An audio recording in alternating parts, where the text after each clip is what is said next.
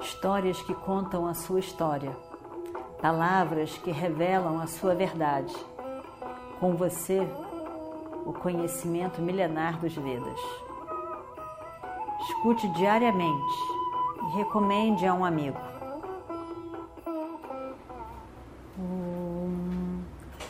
Vakratunda Mahakaya Surya Koti Samaprabha Nirvignam Kurume Deva Sarvakaryeshu Sarvada. Continuando então a nossa história do Mahabharata, Duryodhana ficou um pouco feliz, um pouco mais satisfeito, não completamente, mas um pouco mais que ele podia fazer? Ele teria que esperar. Ele pensou. Ele teria que esperar até o dia em que os pândavas pudessem ser destruídos na mão do seu Radeia. Alguém, outro alguém. Quem seria esse alguém, se não o seu Radeia? Bem. Ao mesmo tempo, Uradeya, que seria o único a poder de destruir os Pandavas, tinha dito que não entraria no campo de batalha enquanto o avô fosse comandante-chefe. Bom, então, vamos ver. Vamos ver como que isso será resolvido.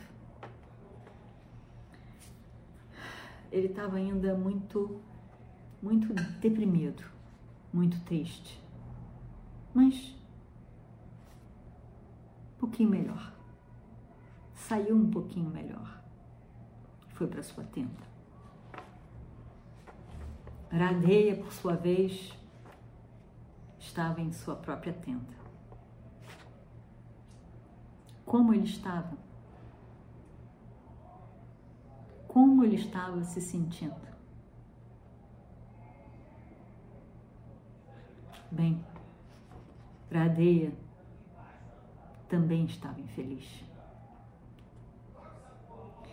Cada dia que passava da guerra, ele sabia que estava chegando cada vez mais o dia em que ele teria que entrar na guerra. E seria exigido dele matar os seus irmãos. Ele estava feliz que Bhishma estava como comandante em chefe porque isso adiava um pouco o que ele não queria fazer matar os seus queridos irmãos. Cada dia que passava, ele era mais grato a Bhishma, que estava ali e que, portanto, salvava de ter que lutar com seus queridos irmãos. Bem, Ele estava tentando treinar a sua mente para não pensar nos pândavas como seus irmãos, para poder lutar com eles e poder agradar Duryodhana. Mas isso estava tão difícil.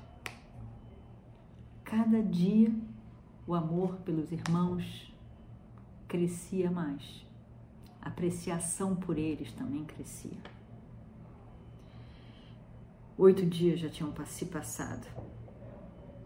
E cada dia Iradeia tentava se organizar. Pode ser amanhã, pode ser amanhã. No dia em que Bhishma deixar de lado as suas armas, eu terei que ir para o campo de batalha, ele pensava eu terei. E aí então Radeia começa a pensar sobre a sua própria vida. A vida dele acompanhando Duryodhana, tanto carinho por Duryodhana, e a raiva crescendo para com os Pandavas. Ele queria tanto destruir esses pândavas, ele desejou tanto a guerra. E olha para ele agora, não querendo entrar no campo de batalha. Que situação é essa? Coitado do Duryodhana. Eu fico com pena realmente dele. Ele é meu amigo.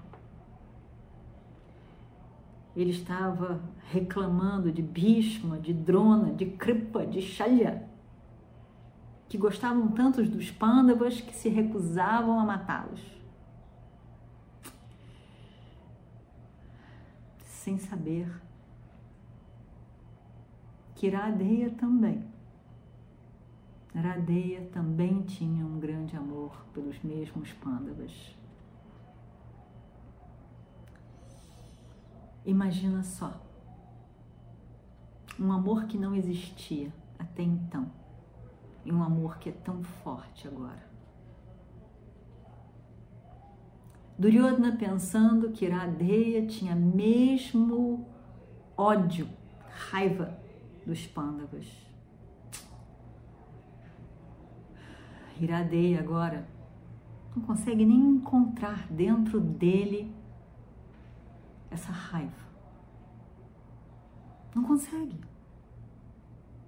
Ele tem um amor tão grande, uma admiração tão grande pelos seus irmãos.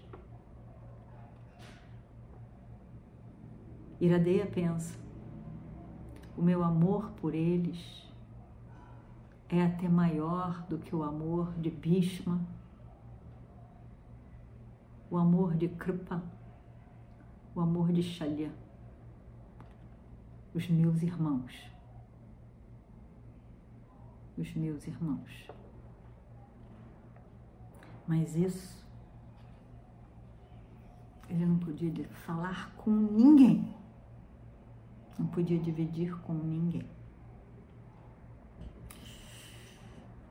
Coitado de Duryodhana.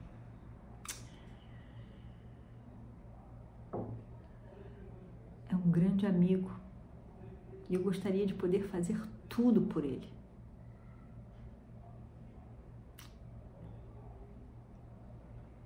Radeia, ao mesmo tempo, além do amor aos pândavas, Radeia sabia que os pândavas, protegidos por Krishna, não poderiam ser derrotados. Ele sabia, mas ele sabia também que Duryodhana não conseguia entender isso. Mesmo tanta gente falando isso para Duryodhana, ele sabia que Duryodhana não ia entender isso. Ele não ia conseguir entender isso.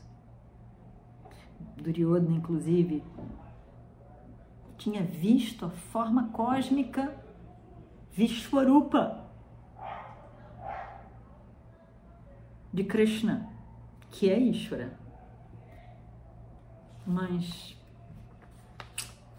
ele não acreditou. Ele simplesmente não acreditou que era forma cósmica. Então, o que que uma pessoa poderia de fato falar para Duryodhana para convencê-lo? Como que ele vai poder entender que Bhagavan, Ishvara, tomou a forma de Krishna para proteger o Dharma na forma dos Pandavas? Ele... E, portanto, os Pandavas se tornaram invencíveis. Ele não ia entender. Duryodhana não ia entender. E Iradeia passa a noite a pensar sobre os vários eventos de sua vida. Quantas coisas aconteceram. E agora ele sabia. A vida dele ia acabar, ia acabar em poucos dias. Uma questão de dias. E aí então, Radheya faz uma oração. Ó Senhor, me dê forças. Re Bhagwan, me dê forças. Forças para aguentar esse laço de afeto com os meus irmãos. Força para ser leal ao meu amigo Duryodhana. Até o fim, pois ele foi o meu único amigo.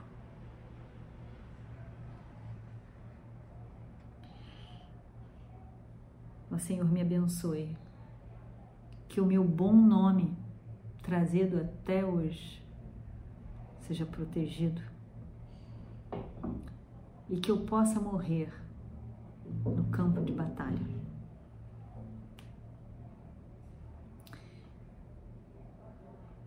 Seus olhos estavam pesados, mas o sono não vinha.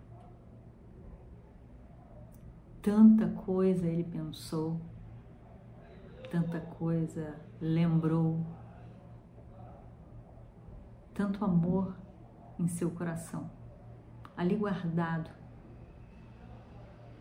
Guardado pois ele sabia que jamais poderia expressar aos seus queridos irmãos todo o amor que estava contido em seu coração.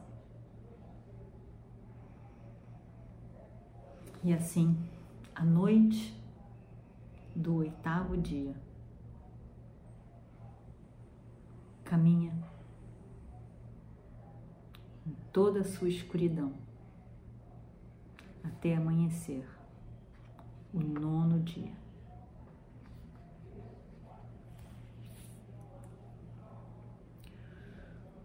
Om Purnamadav Purnamidam Purnat Purnamudachyate Purnasya Purnamadaya Purnameva Vashishyate Om Shanti Shanti Shanti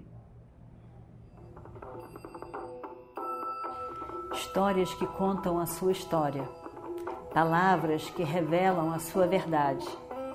Com você, o conhecimento milenar dos Vedas. Escute diariamente e recomende a um amigo.